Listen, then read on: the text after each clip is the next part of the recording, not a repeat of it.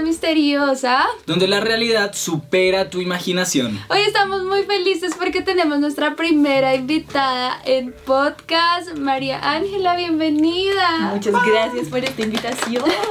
Para los que no la conocen muy bien, ella tiene una videocolumna en El Espectador, que es un medio muy conocido acá en Colombia y es muy chévere porque trata sobre temas de género, especialmente centrado en mujeres, que es lo que vamos a estar hablando hoy en honor al Día de la Mujer. Exactamente, como ya vieron las pistas que les estamos dando, vamos a hablar sobre, como conmemorando todo este cuento del Día de la Mujer. ¿Por qué el Día de la Mujer? Históricamente, ¿qué fue lo que pasó? ¿Y qué es lo que hoy nos lleva a pensar, celebrémosle un día a estas hermosas mujeres? ¿Qué será? ¿Qué será? Indaguémoslo hoy para que tengamos todo más claro, amigos. ¿Qué sientes estar con nosotros? Me siento como en la mitad de mujeres. Pide un deseo, dice que si estás en la mitad de mujeres o de hombres, puedes pedir un deseo.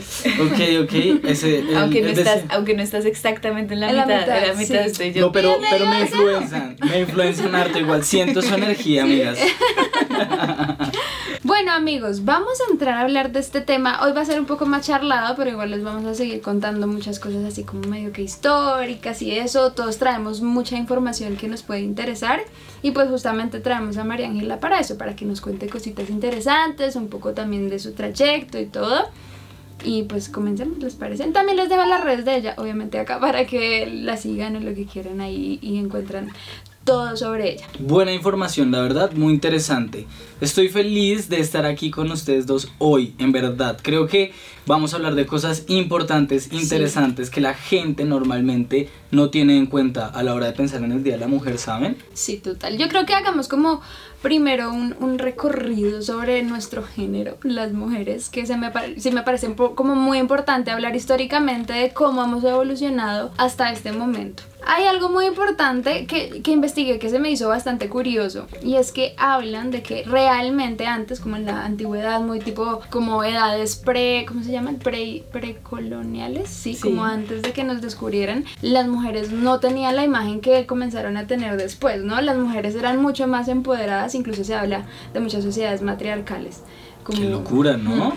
o sea, hoy en día estamos sumergidos en un patriarcado totalmente y a mí se me hace increíble, por ejemplo, que me vi la serie Los Vikingos. Sí. Uy, no me la Es vi. que las sociedades vikingas eran tremendas porque ahí eh, había una igualdad de género que luego, que luego en la Edad Media empezó como a perderse Cambiar. y empezó a transformarse de una manera muy impresionante, pero las sociedades vikingas de lo más interesante que tienen era esa idea de las mujeres y los hombres como personas con los mismos derechos, personas iguales. Total. No, aparte se iban los dos a pelear igualitos. O Claro. sea, hombre y mujer en frente de batalla y te tu espadazo y tu igualito. Me encanta. ¿eh?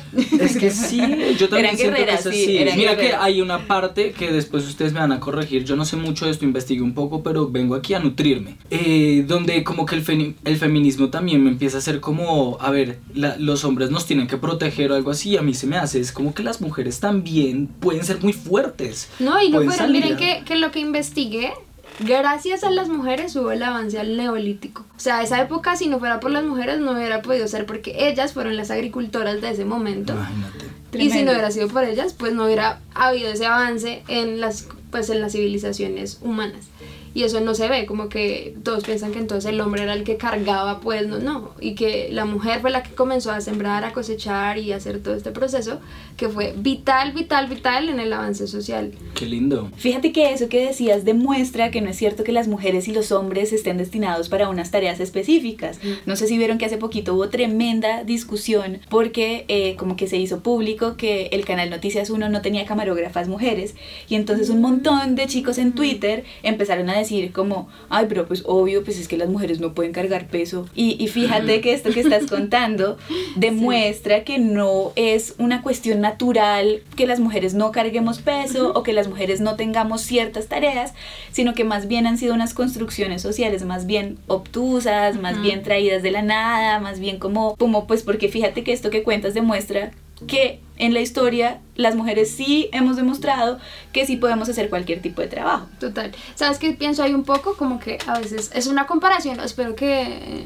que no sea tan extraña, pero nosotros a los, a los perros, los animales, eh, los hemos acostumbrado a ser caseros, o sea, digamos que a lo largo de, la, de los tiempos hemos vuelto cada vez más, en cierto sentido, yo sí digo que menos menos perros a los perros, cada vez son más como pues, se tratan como bebés y todos y se ha perdido la naturaleza desde que nacen ya los perros nacen con menos capacidades a como las tenían antes antes los perros cazaban y eran unas fieras realmente tenerlos para, para la casa no era posible porque eran seres salvajes y siento que es algo lo que puede pasar en cierto sentido con la mujer. Se le han dado unas tareas también tan diferentes que poco a poco uno también empieza a nacer con unas capacidades, pues, por así decirlo, Diferente. menores a los hombres, pero que pues nosotras nos hemos dedicado a desarrollarlas más y demostrar que no es así, pero de una u otra manera puede venir genéticamente. Tal cual, También. yo apoyo muchísimo esa, esa, esa idea, también teniendo en cuenta, por ejemplo, que si hoy en día cualquiera de ustedes, niñas, se pone a entrenar o se pone a hacer lo que sea, cualquiera tendría,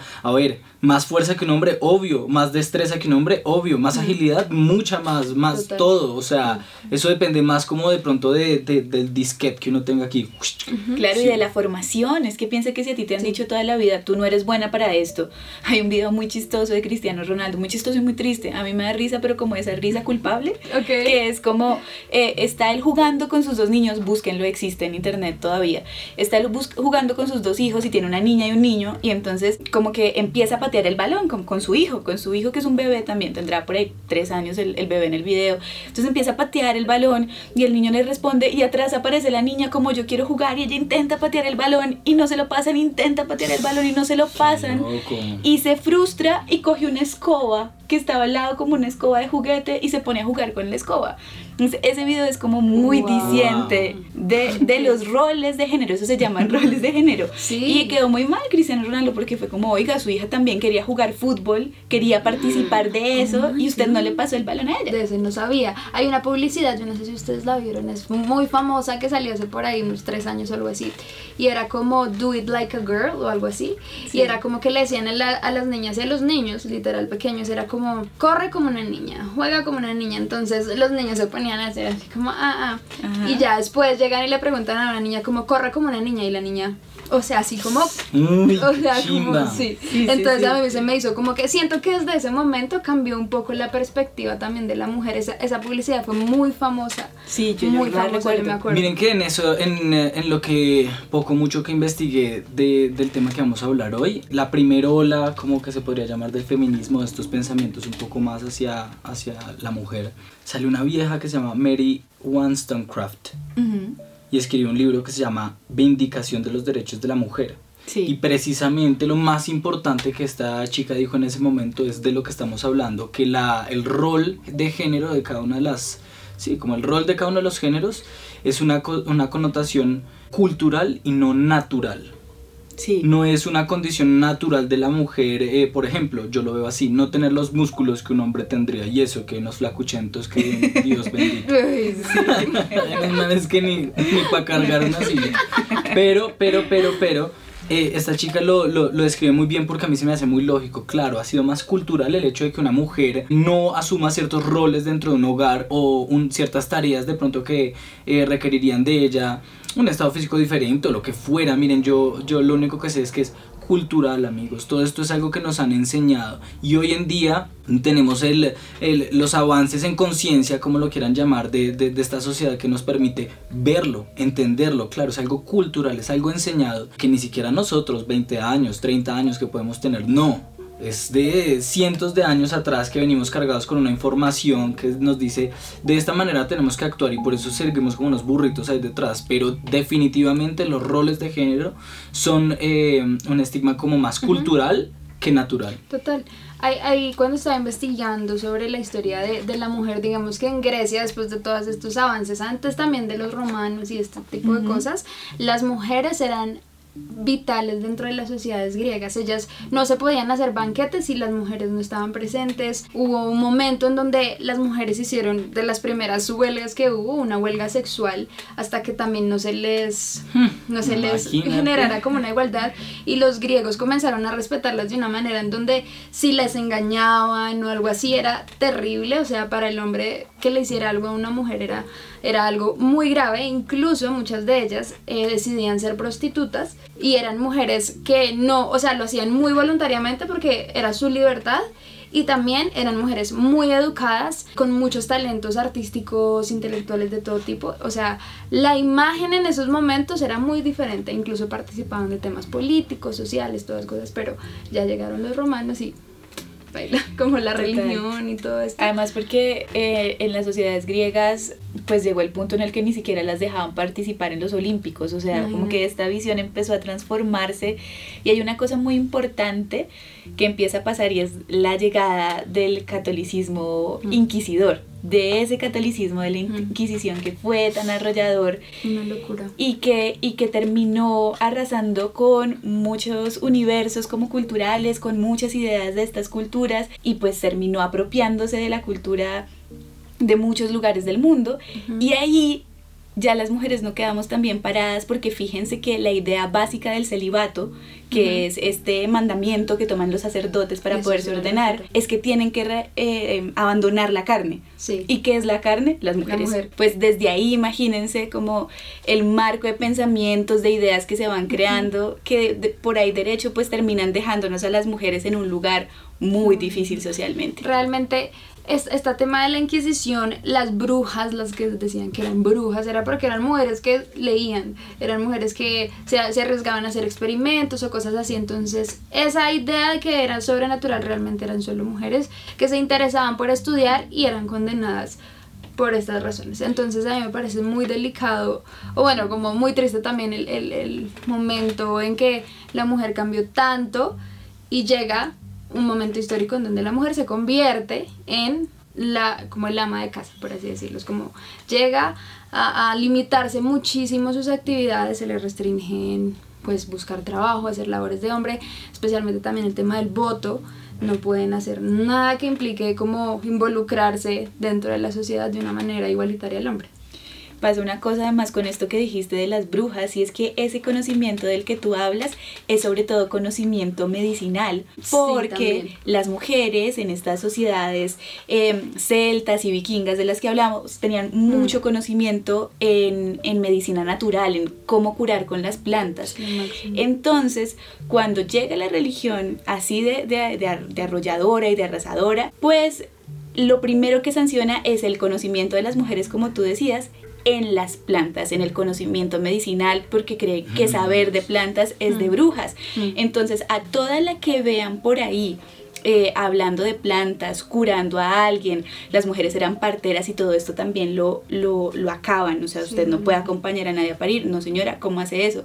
Cualquiera que vean ayudando también a otras mujeres, por ejemplo, en la anticoncepción, porque las mujeres decían, ya no quiero tener más hijos, y había mujeres que tenían conocimientos medicinales como para ayudar a las mujeres con esto, decían, oiga, no, usted es una bruja, usted es una bruja. Y en Escocia fue tenaz el, el, nivel de castigos, la horca, les ponían una máscara, las torturaban de una manera impresionante, sobre todo en Escocia, pero pasó en muchísimos países de Europa y también en Estados Unidos. Pasa algo importante que yo no tenía idea cuando estaba investigando, que como que yo no lo puedo creer.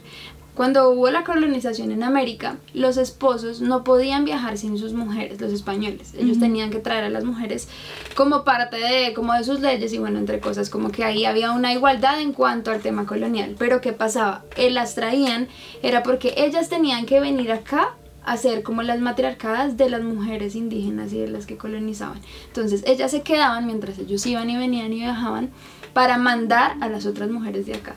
Y como que ellas eran las que les decían, entonces usted tiene que hacer acá esto, las esclavizaban, pero eran las mismas mujeres que se hacían eso entre ellas. A mí se me hace increíble. Cuando lo leí yo no podía creer porque el desarrollo hacía pensar que especialmente la mujer latina era como lo más bajo algo así. Fue traído de las mujeres de Europa. Yo no tenía ni idea. Sí, además porque pues eh, nos han enseñado culturalmente que las mujeres somos competencia entre nosotras, ¿no? Y fíjate desde cuándo viene eso y, y, y, esa es una idea muy tóxica y, en realidad la situación empeora cuando el contexto social empeora, la situación de las mujeres. Entonces, sin duda, como que en, en Europa existe discriminación contra las mujeres hoy, sí, pero las cifras de violencia en el día a día, pues si tú las comparas con un país como Colombia, pues nosotros estamos muy por encima, así como pasa con muchos otros temas, porque en contextos violentos aumenta la violencia contra las mujeres. Entonces esto que cuentas tiene mucho sentido porque me parece que explica muchas de las cosas que vivimos hoy. Y eso pasa mucho, como que tú ves que las que nos damos más duros a veces entre nosotras somos nosotras mismas. Entonces la Así que es. critica a la otra y esa vieja horrible. Es que yo siento que el problema estuvo en pensar como que el gran trofeo o la meta final es ganarse a un hombre, a un Exacto, marido. O sea, como exacto. conseguirme el marido. Yo tengo el marido, entonces estoy compitiendo contra ti porque tú puedes ser la pretendiente de mi marido. Entonces, como, como que la meta final se le hizo creer socialmente que las mujeres a lo que más pueden aspirar en su vida es a ser esposas. Total, además, Imagínense eso, Dios mío, perdónennos por tantos años, qué locura. Además, piensa tú, pongámonos en el lugar de una señora española, de esas que venían acá. Los maridos, si no las traían acá, pues las dejaban como solas en sus casas, metidas en la cocina. Entonces la señora, pues, ¿qué diría? Pues sí, vamos, yo la acompaño. Y si esa era la única misión que tenía porque no le permitían nada más, pues no es por defenderlas, pero también era el rol que les tocaba. Y de este lado, 100%. y pues de este lado las que más sufrían, pues eran las, las mujeres indígenas. 100%. Y miren que nosotros somos ese mestizaje, ¿no? No resulta que nuestro linaje sea de esa española Pepita Mendieta que llegó acá. Nosotros somos producto de todo ese cruce étnico brutal, como ese contexto. Nosotros probablemente podemos venir de una violación, probablemente venimos de, de ese momento de choque cultural fuerte entre españoles e indígenas. Sí. Sí, somos eso, claro, que el, el patrón se metía con la, con la indígena que le arreglaba el campo y ta, ta, ta, y ahí tenían un hijo, pero era así, eso somos nosotros, esa es nuestra realidad. Es muy fuerte porque somos una, una nación, una, una, una nación muy dolida, como, como forjada a punta de, de unos azares eh, de violencia del destino muy fuertes, ¿no? De todas maneras, no es como excusarnos que por eso ya, entonces por eso somos así, no nos no, no digamos nada. No, ahora tenemos la conciencia de poder cambiar la realidad, es decir, listo, venimos de eso, venimos de violencia de género hace un montón de tiempo, venimos de unos roles de género supremamente mal informados y mal educados. Bueno, hoy en día tenemos la oportunidad de cambiarlo. Ahora que dices que de pronto nosotras y nosotros venimos de violaciones o somos el producto de toda esa violencia, me hiciste pensar que hay una forma fácil de saberlo y es hablar con nuestras abuelas o bisabuelas, quienes las tengan vivas. Pregúntenles, abuela, bisabuela, ¿usted a qué edad se casó? ¿Mm? Y Uy, se van a encontrar con que la mayoría de nuestras abuelas y bisabuelas se casaron siendo unas niñas. Mi abuela 16 años. Imagínate, hay algunas que se casaron a los 14, a Ah, los que 15, a los ya 16, tenían- era muy joven Hmm. y ni siquiera les explicaban cómo funcionaba su cuerpo, no, no tenían información sobre el sexo y sus primeras veces pues eran violaciones porque porque no era un sexo realmente consentido ni producto del amor ni del entendimiento sino una obligación no pues ya me casé me toca acostarme aquí con este Ay, señor Dios, qué locura, sí, ¿no? Y estás hablando de vainas súper filudas, qué, qué Eso es difícil. increíble saber que todavía pasa. Nosotros el año pas el año antepasado, yo nunca digo en cuenta que ya se acabó el año. Es que el Estuvimos- 2020 no existió, fue como Sí, un... no, yo no cumplí años, Sí, no, nada. no, no pasó nada mejor. No, porque las fiestas por Zoom son una cosa. te- No, no, no, no, se acumula el cumpleaños Sí. para cuando se pueda. No, sí, ya. Eh, estuvimos por allá en Emiratos Árabes y hablábamos con un hombre que es, pro- era proveniente de Pakistán. era. Y nos hablaba, o sea, realmente esto sigue ocurriendo, solo que en nuestra sociedad no lo vemos como tan, tan, a- tan vívido. Pero él nos contó eso, como a la edad en la que se casó y como le presentaron como una semana antes a su esposa y le dijeron, mira, esta va a ser tu Claro, esposa. No sé no lo contaba como, imagínense No, que en Pakistán, no, es su realidad y él nunca escogió a su esposa. Eh, algo más loco aún es que la esposa, eh, los dos pasan a vivir dentro de la casa O sea, es una gran O casa. sea, es una gran finca donde donde vive están al lado todos. la mamá de él y al lado la mamá de ella y siguen viviendo todos los hermanos también ta, ta, ta, y ellos ahora entonces hacen su ranchito ahí al lado pero viven al lado y empiezan a tener sus hijos y todo pero es como su realidad todavía que nosotros creemos como no eso fue hace un montón de tiempo pero no, el matrimonio fue obligado, el matrimonio fue pactado, ella nunca supo, solo los papás de él le, le- y de ella los presentaron y ustedes se van a casar así. Wow, tremendo. wow, eso es súper loco, ¿no? Y una cosa importante para que tengamos en cuenta es que esto no pasa solamente en estas culturas que nos parecen tan lejanas a las nuestras. Vean, aquí en Colombia hay niñas hoy todavía que se están yendo de sus casas a vivir con sus novios a los 13, 14 años. En muchos lugares del país, eso lo llama Naciones Unidas como uniones tempranas, ese es como el nombre formal que tienen, el problema, y son niñas que se van a vivir a los 13, 14 años porque quedan embarazadas o porque la situación de pobreza y de violencia es tan dura dentro de sus casas, aquí en Colombia, estamos hablando que es una realidad colombiana, latinoamericana, que les parece mejor irse a vivir con el novio que vivir en sus casas. Y luego ese novio con el que se van a vivir las violenta también. Entonces es un ciclo del que es muy difícil escapar. Qué complicado, Dios mío. Es, eh, llevamos como con ese lastre muchísimos años, desde lo que ustedes hablaban de Roma y todo este imperio tan antiguo hasta hoy por hoy, digo yo. La, la, lucha lleva un buen tiempo, digamos que se habla de los primeros pinitos dentro de la igualdad femenina que fue en la Revolución Francesa, que igual es hace rato, o sea, y todavía estamos intentando, pero estas mujeres francesas de una u otra manera buscando tanto lograr el sufragio femenino, buscando algunas de leyes un poco más de emancipación femenina que les dieran oportunidades un poco más igualitarias, y llega 1909. Esta es como la primer día que se conoce como de celebración del Día de la Mujer, que es justamente lo que estamos reunidos hoy, en donde se celebra por primera vez en Nueva York para el 28 de febrero de este año por parte de una, una declaración del Partido Socialista de Estados Unidos que dicen, bueno, tal, tal vez hagamos como un una celebración tras unas eh, huelgas que hicieron unas mujeres que eran trabajadoras textiles. Ellas fueron como las primeras que empiezan a dar como pinitos en esto, pero ya ocurre después algo importante que fue como que tal vez muchos lo reconocen el Día de la Mujer por este hecho, sobre un accidente que ocurrió. Bueno, el accidente fue algo súper trágico, súper triste, realmente Nadie se esperaba que fuera a pasar un accidente de esta magnitud en la mitad, en pleno Manhattan, en Nueva York, con un incendio de una fábrica textil. Murieron alrededor de 146 personas, de las cuales 123 eran mujeres, y de las cuales eh, una gran mayoría eran menores de edad, porque eran realmente las que ponían eh, la, la, la, labor, la mano de obra, claro. Y uh, hubo un incendio por una máquina fallida, una chispa.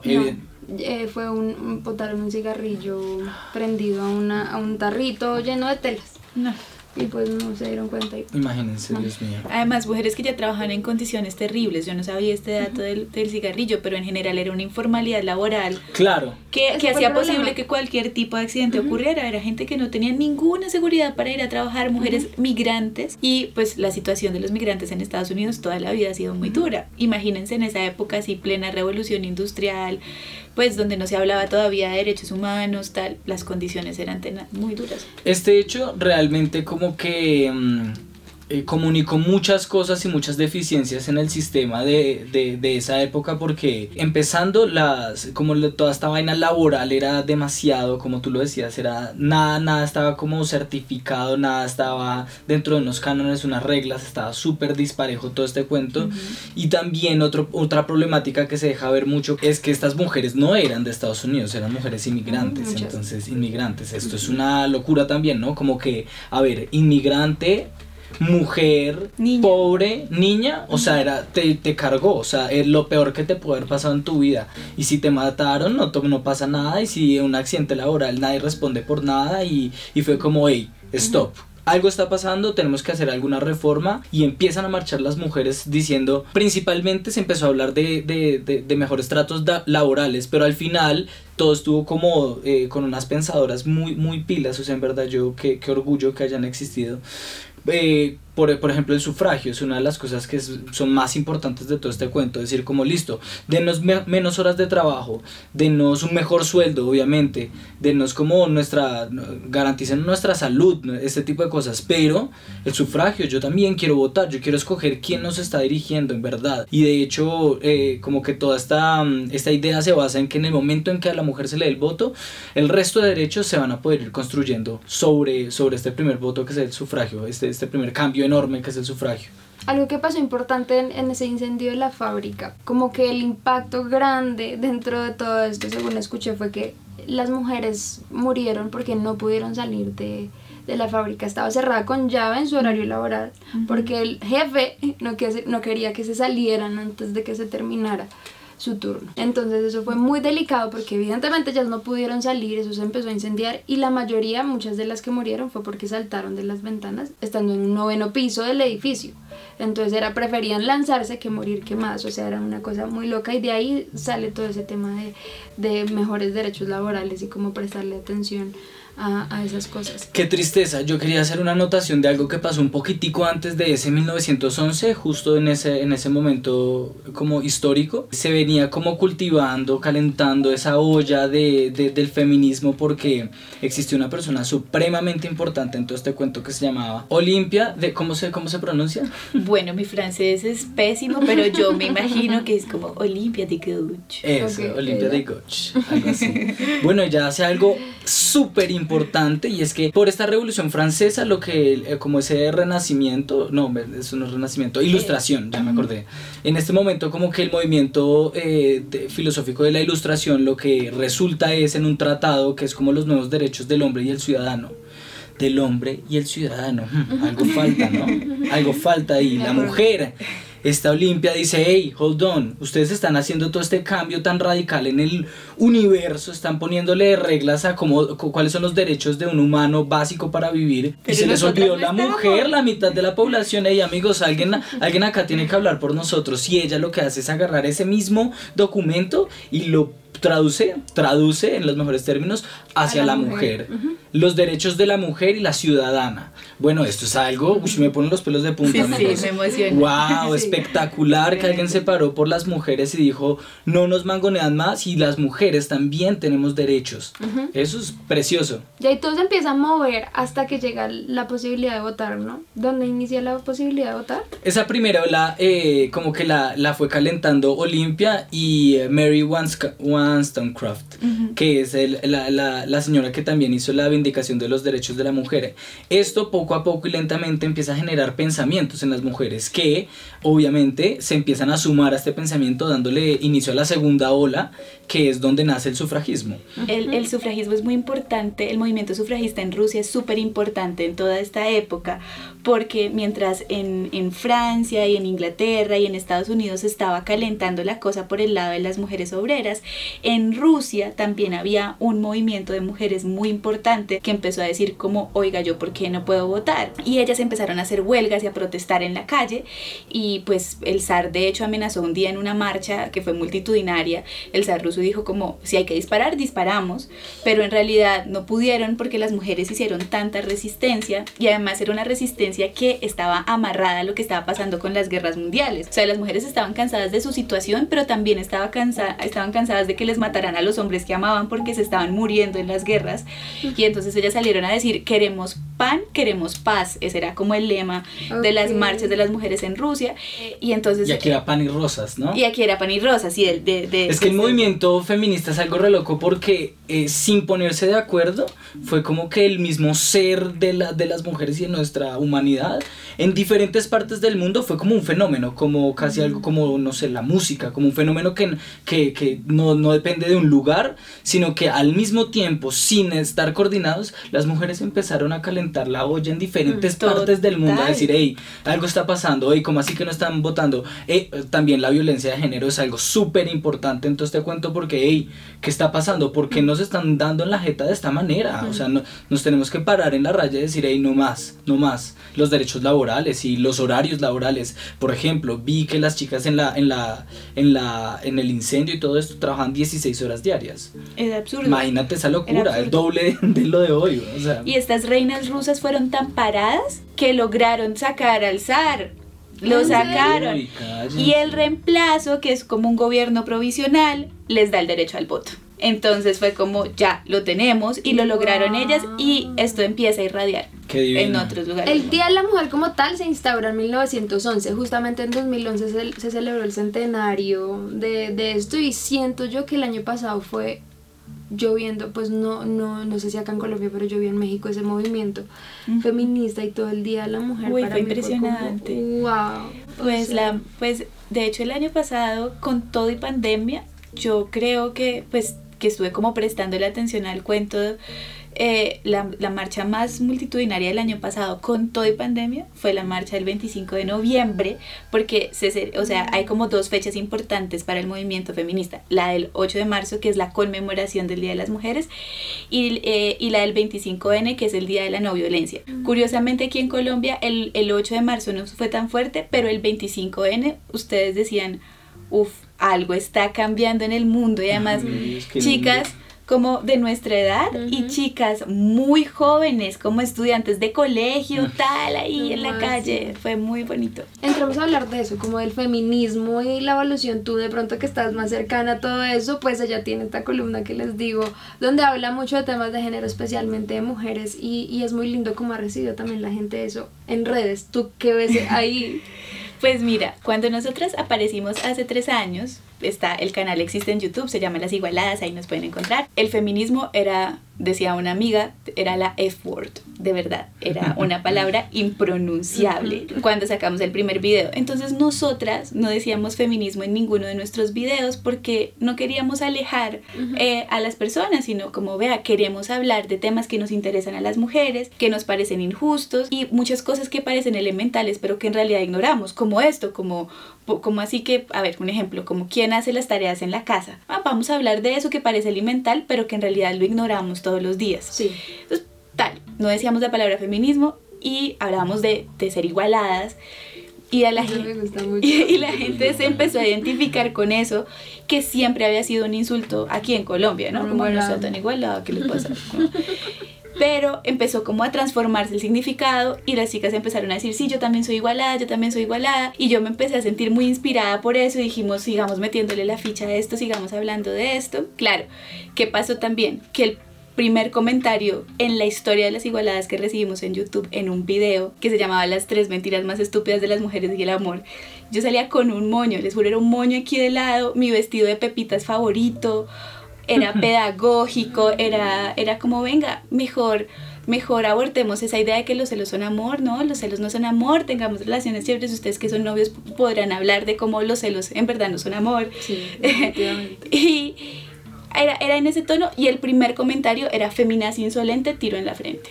Uy, no te creo nada. ¿En serio? En serio. El primer comentario que recibimos. Entonces, la verdad es que lo que nos ha mantenido vivas estos ya cuatro años, casi tres, vamos para cuatro, que llevamos haciendo este programa, es esa comunidad de mujeres que, pucha, que dice sí, estamos acompañándonos, casi como que el mismo canal y, pues los espacios en donde estamos en Instagram, ahora tenemos un TikTok y tal, pues les sirven también para encontrarse entre mujeres y para, para crear espacios entre ellas, porque sí, les cuento que hay momentos que son como muy intensos porque hay una cantidad de ideas falsas asociadas al feminismo y a las feministas que generan mucha violencia cuando una habla de estas cosas. Entonces está la idea de que las feministas somos amargadas, la idea de que las feministas no nos bañamos, la idea de que las feministas odiamos a los hombres. Bueno, hoy sí hay feministas que no se bañan todo bien, pero el problema es los estereotipos y, y, la idea de que es algo malo, ¿no? O sea, la idea de que ser feminista es ser amargada, odiar a los hombres y no, oye, no, es solamente queremos vivir en un mundo más justo.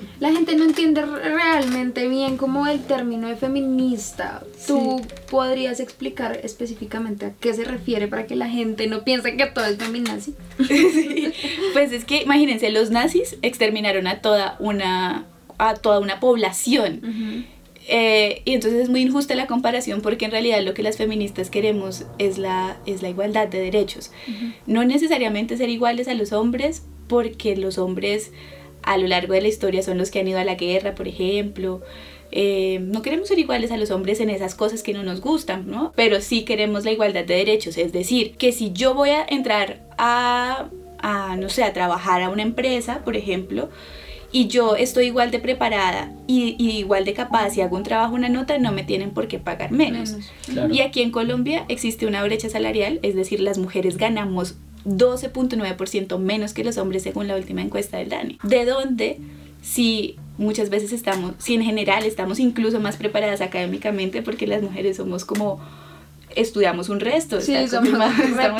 Hay algo importante que se tiene que saber a la hora de definir ese, ese, ese concepto como tal del feminismo y es entender que hay muchas corrientes de pensamiento, ¿no? Ah, no sí. es que un feminismo Sí. sea solo uno y, y el que se mete a ser feminista o se sale, no. Realmente hay como dos corrientes súper importantes y grandes del feminismo, que es el feminismo liberal y el feminismo Radical. radical, exactamente. Aunque hay un montón de matices en esas dos gamas. Yo estoy mucho más del lado del feminismo liberal, pero también entiendo totalmente lo que dicen las feministas radicales que no, porque no es gratuito. Y saben qué es lo chévere que seamos distintas entre nosotras, las feministas, pues que de eso se trata el movimiento. Claro que y sean to- es de que todo. no solo son mujeres, ¿no? Un hombre también puede Yo, ser yo, yo soy feminista. feminista. Sí, con exacto, toda. Pero miren, para que entiendan entonces cuál es la diferencia de los dos, de, de las dos ramas grandes de pensamiento, el feminismo liberal, básicamente como que lo que intenta hacer es, es muy tu, tu palo, tu onda, que es intentar ah, igualar los derechos, no por debajar ni mucho menos al hombre, sino entender que somos la misma raza y que tenemos derecho a las mismas cosas. Por en cambio, el radical está más hecho para abolir rotundamente el patriarcado, que es como un sistema de roles social que se ha venido implantando a través de la historia y las feministas dicen, no, esto saben que hay que... o sea, casi como un parqueadero, eliminarlo y volver a empezar todo porque lo que se, se tiene pensado no es patriarcado ni matriarcado. O sea, básicamente eliminemos todo. O sea, es, el, el radical va muy en contra del sistema, como en contra de todo ese sistema que se armó. Y, y, y el liberal es más como, hey, no, ustedes Como sigan haciendo lo que ustedes bien, hombres todo bien, todo bien, todo bien, pero las mujeres también. No nos dejen atrás, que, que todos, si nos unimos, somos más. Yo voy muy de ese palo, pero también entiendo lo que es el patriarcado. Claro. Porque a nivel histórico, si hacemos un listado de las personas más influyentes en, en nuestra historia, ¿por qué solo salen hombres? El 2, 3, 4% serán nombres de mujeres. Pero ¿por qué todos siempre fueron reyes, siempre fueron emperadores? ¿Y qué pasa con las mujeres? Tienen el temple y tienen todo para hacerlo. Yo me considero feminista liberal. Sin problema. Además, porque hay una cosa, hay como una diferencia, eh, por ejemplo, base de, entre el feminismo radical y el liberal, y es que en el feminismo radical las mujeres creen que los hombres no pueden ser feministas, por ejemplo. Hay, y eso tiene una razón de ser, es decir, Mm. eso tiene una razón de ser que después otro día invitan a una feminista radical y ella se las explica, pues que yo no estoy de acuerdo con eso, pero tiene una razón de ser muy fundamentada, ¿sí? Claro. Como los hombres no pueden hacer parte. De este lado nosotras creemos que, que no, pues que el feminismo, entre más personas seamos feministas sin importar nuestro género, pues más rápido va a transformarse la sociedad y que eso es lo que queremos. De Yo hecho, creo que voy por ahí también. De hecho, lo loco de, de este término feminista, eh, de que todos podemos ser feministas, entonces como que nace una pregunta, entonces ¿por qué más bien no es igualitarista, no? ¿Por qué feminista? Pues porque las mujeres ni siquiera deberían estar en la posición de exigir sus derechos. Una sociedad sana y una sociedad normal debería contemplar a las mujeres como un igual. Se habla feminismo pues porque es nuestro déficit, pero no porque el, el- el- el hombre entonces no tenga... No, es porque en este momento ni siquiera las mujeres deberían estar luchando por esos derechos. Es algo que se les tiene que otorgar por derecho, por, porque es así, punto. Entonces es por eso que se llama feminismo, pero no es porque yo entonces ni sea, eh, ni, ni vaya a favor de los gays. Es que hay mucha gente que tiene un poco de pensamientos raros frente al feminismo, eh, todo eso. Feminismo es lo que acabamos de hablar y punto.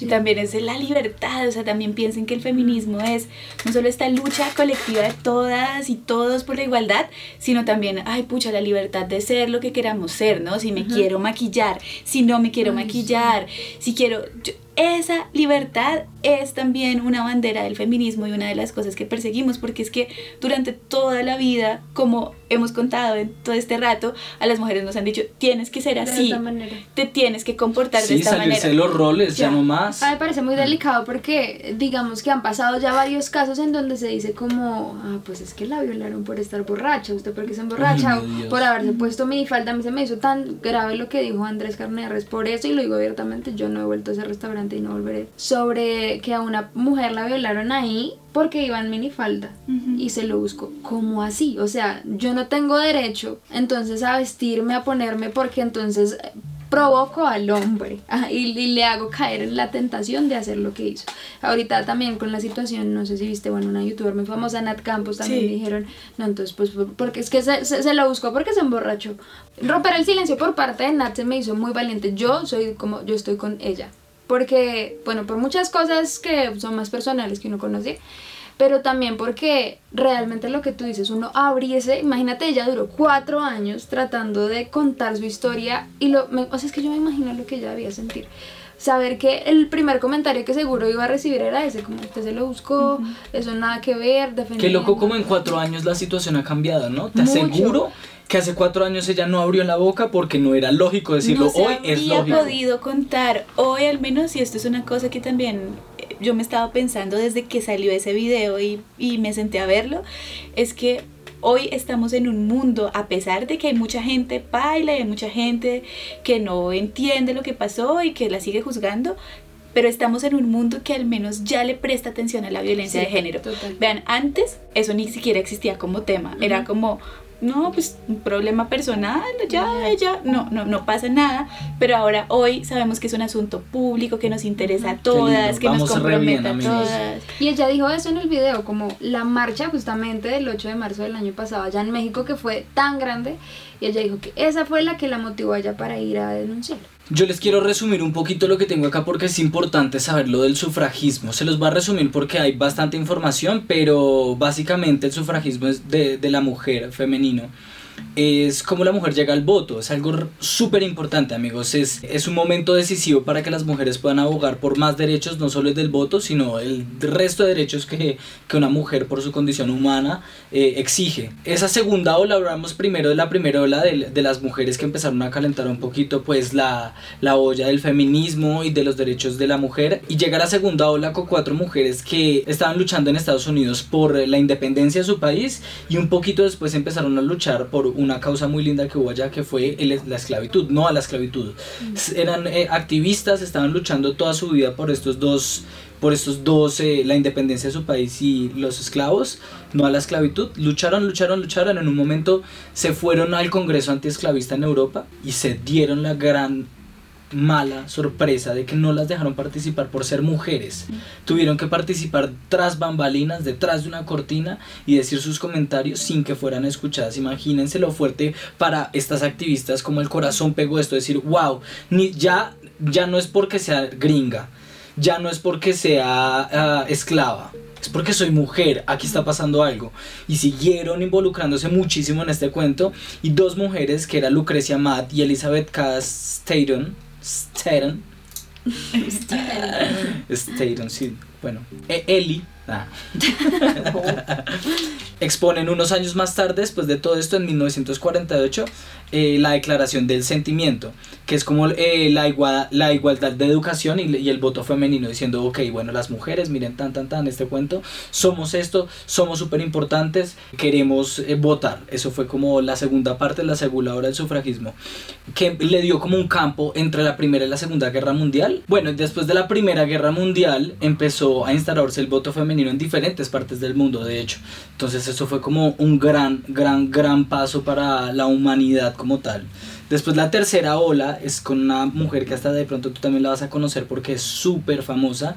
En 1948, Simone de Beauvoir. Ah, claro, ya fue la casi que la fundadora del feminismo, ¿no? pues sí, pues hubo muchas mujeres alrededor de ella que también fueron muy importantes, pero pues ella ella fue muy mainstream y, y, pues nos hizo mucho bien a todas las que vinimos después. Qué bueno. Claro, en, en este momento, de hecho, desde, desde 1948 con Simone, Simone de Beauvoir, Simone de Beauvoir, empieza a generarse una conciencia de que la mujer, o sea, a ver, la mujer siempre se había analizado como un, un, gran todo de la mujer como femenino y ya, pero realmente lo que ella plantea es que las mujeres son personas según su cultura y su lugar de procedencia, son mujeres diferentes. Entonces empiezan a hacer los feminismos como supliendo las necesidades eh, puntuales de cada una de esas regiones. Nace el feminismo negro, nace el feminismo indígena, nace el feminismo como puntualizado a cada una de estas, de estas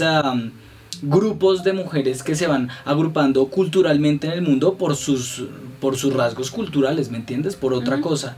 Y, y, esta mujer empieza a decir, bueno, ok, aquí no solo tenemos que analizar como las mujeres y los hombres, sino no, las mujeres también somos súper diferentes entre nosotras mismas, somos súper diferentes, de hecho luchamos por cosas diferentes, queremos cosas diferentes, hay mujeres que quieren ser amas de casa, hay mujeres, ¿qué pasa con esas mujeres? Y también sus derechos deben ser protegidos y respetados y hay que buscar que tengan una vida feliz y digna y lo importante es que todas podamos ser distintas. Hay una cosa antes de Simón de Beauvoir eh, que a mí me parece chévere contar y es la importancia de las guerras mundiales en estos movimientos eh, de liberación de las mujeres y en el feminismo mismo. Porque lo que pasa en la Segunda Guerra Mundial es que todos los hombres se van a pelear y las mujeres entran a las fábricas a reemplazarlos porque mm. necesitaban mano de obra. Si no es por eso, no, no ocurre nada. Siguen pensando que las mujeres no sirven sino para la casa y para la cocina. Locura. Pero como tenían que mover la economía, dicen, bueno, pues contratemos a las mujeres y también es muy curioso porque así es como surge el fútbol femenino. En estas fábricas había equipos de fútbol femenino, ah. entonces había equipos de fútbol y como los hombres ya no estaban, se conforman los equipos de fútbol femenino, las mujeres empiezan a trabajar, literalmente se ponen los pantalones de los hombres, se ponen la ropa de sus maridos para ir a trabajar, cuando se acaba la guerra, las devuelven a la casa porque empieza como a, a, rondar popularmente la idea, pues, ¿saben? Y también políticamente la idea de que las guerras volvieron a los hombres homosexuales como si esto fuera pues el, el peor pecado del mundo, como si fuera un problema porque pasaban mucho tiempo con los hombres y que ahora las mujeres estaban como muy envalentonadas. Entonces, no, no, no, no, no. Vamos a hacer publicidad donde la mujer se vea muy en su casa y los hombres se vean muy fuertes en su trabajo, en el campo de batalla, para que la gente recuerde cuál es su lugar. Y pues ya ahí es cuando las mujeres dicen, no, como así, como, o sea, después de que una ya prueba un pedacito de libertad, ya prueba lo que pues es tener su propia plata, ¿cómo me va a mandar otra vez a la casa? No, no, no, señor, espera un momentico, yo voy a protestar. Ya arrancan todos estos procesos. Hay algo justo, o sea, yo empato justo con lo que tú estás terminando ahí, porque de hecho, justo cuando la mujer vuelve otra vez a la casa, se, se junta también con algo muy comercial y muy yankee que fue pues la producción de todos estos eh, elementos para satisfacer la felicidad de la mujer en la casa y nacen todos los electrodomésticos sabidos y por haber, nace la tostadora para hacer el jugo nace. Es que, es que empata muy bien porque es eh, comercialmente hablando. Eso fue lo que hicieron para que las mujeres saquen Mire, tome, tome y diviértase en la casa. Entonces las, las publicidades eran la ama de casa más feliz del planeta porque tenía estas ollas, porque tenía estas cosas y bla, bla, bla. Pero este boomcillo, este boom que empezó a crearse con toda esta parte comercial, no duró mucho, amigos. Gracias a Dios, la, la, nuestra sociedad no es tan bruta en la vida como para tragarse eso entero. Ojo que yo pienso que actualmente estamos llegando a una burbuja de esas. Pero lo que pasó en ese momento es que las mujeres empezaron a caer en alcoholismo, empezaron a caer en depresiones, empezaron a caer en pensamientos negativos en sus casas, empezaron a estar insatisfechas supuestamente estando satisfechas en la vida real, como qué es lo que está pasando, porque las mujeres se están sintiendo así, tan diferentes, si tienen todo en la casa, ta, ta, ta. Bueno, eh, Betty Friedan escribió un libro que se llamaba La mística de la feminidad que explica exactamente esto que estaba pasando, como la necesidad de la mujer de ser mucho más de lo que hasta ese momento era, era lo que estaba causando esas cosas y esos pensamientos tan negativos y le explica a la mujer, no, mija, usted no está loca, tranquilo, usted no está loca, lo que está pasando es que el sistema es el que está loco, es que la gente alrededor es la que no está entendiéndolo a usted, usted lo que tiene que salir es salir, salir, haga las cosas. Muchas mujeres entendieron y empezaron a tomar otros roles en la sociedad. De este libro para acá, que eso fue en 1960, las mujeres empezaron a tener cargos muchísimo más importantes en cuestión de política, eh, empezaron a tener mucha, mucho más eh, potestad y activismo en los deportes, que tampoco tenían muchos desde el 60. Y a tener su propia plata, porque en esa época había una figura legal horrible que se llamaba potestad marital. Y la potestad marital es que tú no puedes hacer nada, o sea, tú no tienes plata propia. O sea, si tú heredabas algo de tu familia, eso era del marido. Del marido, sí, yo sabía eso, yo lo leí, eso es re loco. O sea, toda tu plata, y si tú trabajabas de alguna manera durante un tiempo, esa plata era de tu marido. ¿What? Es una locura, pero miren que todos estos procesos sociales nos han llevado hasta este momento, que básicamente sería la quinta ola del feminismo. Sí, donde yo siento que ha avanzado demasiado, o sea veo un, futuro más claro de un par de años para acá que no se veía tanto. Se está hablando mucho de estos temas, las mujeres cada vez tienen menos miedo a salir y hablar y contar mi experiencia con no sé qué, o ser más liberales también en su sexualidad, eh, también el lesbianismo, lo que sea, como se involucre la mujer también está mucho más tranquila y para mí eso es como, ay, un fresquito. Te voy a decir, la tecnología fue realmente la que le dio la partida a la quinta ola del feminismo, porque fue solo con hashtag de Twitter, con... Uh, eh, publicaciones en Instagram y con mm. algunas eh, como temas en común en las redes sociales donde muchas mujeres, por ejemplo el movimiento Me Too, hashtag MeToo. Miren, esto para el feminismo es una cosa que No, nosotros no, lo vemos. fundamental. Es fundamental. MeToo es como las mujeres empiezan a contar a través de hashtag de Twitters y, y- y comunicados pequeños sus abusos. Miren, a mí también me pasó, a mí también me pasó. Eso es un cambio totalmente radical y que seguramente le da inicio a la quinta ola que ojalá sea muy efectiva y dure mucho de, para todo este cuento del feminismo.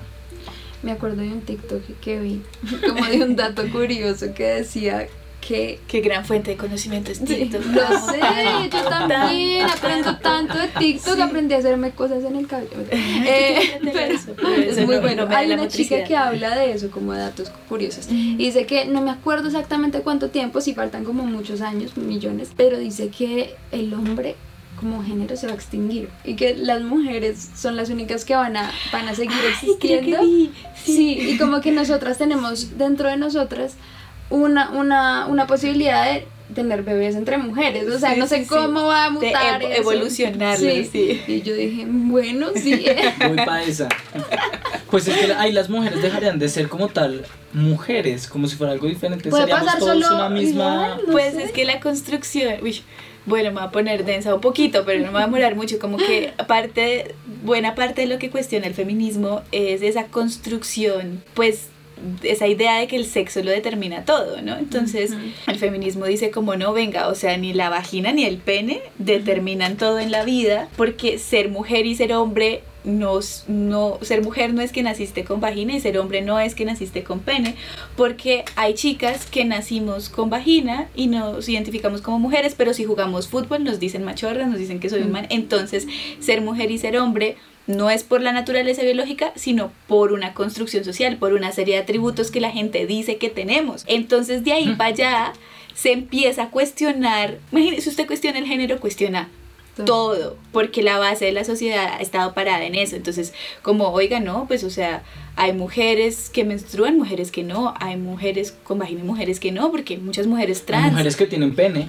eh, ah, Mm, Pues sí, ya. Sí, una Sí, mujer sí, que sí, tiene sí, pene, claro, una sin mujer. duda. Sí. Entonces la construcción de género es pues es una cosa de hace muchos años que no debería ser una imposición entonces eh, y, y también creo que la gente cuando cuestiona estas cosas dice ay no sabes nada de biología pero mm, la biología también ha evolucionado mucho en realidad Demasiado, demasiado. Yo siento que vamos por buen camino. Me parece chévere que nosotros como generación que si vamos a tener hijos o algo así, nosotros siento que ya tenemos unos pensamientos muy diferentes. Es que Ah, yo por eso es siento que es como la última generación, o sea, a ver, ustedes me preguntan a mí si a mí me llega a, a salir un hijo gay, transexual, bisexual. Ay, amigo mío, lo que quieras y te apoyo y te sumo y, y vamos a explorar tu mundo y te conoceré y te amaré. Yo, eso lo pienso yo y ojo que no soy solo yo, mucha gente de mi entorno piensa igual.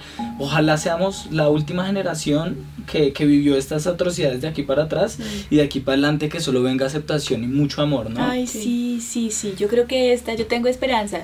Y, y, y yo vivo metida de cabeza en estos temas de género todos los días. Y también veo lo paila, y también veo los insultos, y también veo los machistas más grandes de internet. Lo me los como todos los días. Pero yo tengo esperanza. O sea, de verdad, como que mi balance es positivo y creo que esta es la generación del cambio. ¿Qué le dirías a esas personas que um, probablemente todavía no tengan muy cuajado su pensamiento y no saben si son machistas o feministas o no saben qué consejo les darías a esas personas que están creando todavía su pensamiento crítico? que si se asustan con esta conversación que tuvimos hoy, está bien, porque el feminismo incomoda. O sea, que, no, que no, que, que, que tranquilos, o sea, que se sintieron incómodos, es parte del proceso. Por ahí es porque el feminismo se le mete a uno en la casa, se le mete a uno en cosas que uno creían que eran privadas, pero que no, que son políticas. Entonces, tranquilo, déjese incomodar, siéntese incomodidad y pregúntese de dónde viene. Uy, ¿será que yo me estoy sintiendo incómodo porque esto me, me identifica a mí y entonces no quiero sentirme expuesto? ¿O es porque, pues, porque tengo pues no sé, porque tengo algunos prejuicios contra las personas LGBT, de dónde vienen. Pregúntese esas cosas y no lo rechace porque está incómodo. Abrace esa incomodidad y navéguela. Ese es como mi consejo. Muy bien. Drop the mic. No, amo este Amigos, parche. Salió muy bien el podcast. Gracias, gracias por venir, por compartirnos tus pensamientos y todo. Nos nutre muchísimo y nos encantó. Esperamos tenerla otra vez muy pronto. Por favor, que siga estos espacios donde realmente digamos cosas que nutran mucho. Ojalá este podcast lo vea, que rompa los récords que llevamos de podcast. Sí, que Porque ha sido un podcast con mucho valor. Sí. No, quedo muy tragada de ustedes y de este espacio. Invítenme mucho, estuvo una Claro nota sí, la no. conversación. Bueno, gracias, gracias a a todos ti, ustedes también por estar acá, por escucharnos, los que nos vieron por YouTube, los que nos escucharon por plataformas, en su carro, donde fuera. Gracias, gracias por tomarse el tiempito de conocer un poco más sobre nosotras, sobre las mujeres, sobre por qué celebramos el Día de la Mujer, que a veces uno lo celebra y no tiene ni idea qué fue lo que pasó. Gracias a ustedes por tomarse ese tiempo y pues nada, ya saben que nos pueden seguir en nuestras redes, dejen me gusta, comenten qué piensan también, su opinión es súper importante para nosotros en todo este proceso y pues nada, ya nos vemos en otro episodio, gracias por estar aquí en Zona Misteriosa. Donde la realidad supera tu imaginación. Gracias amigos, nos vemos en otro podcast, bye. Bye.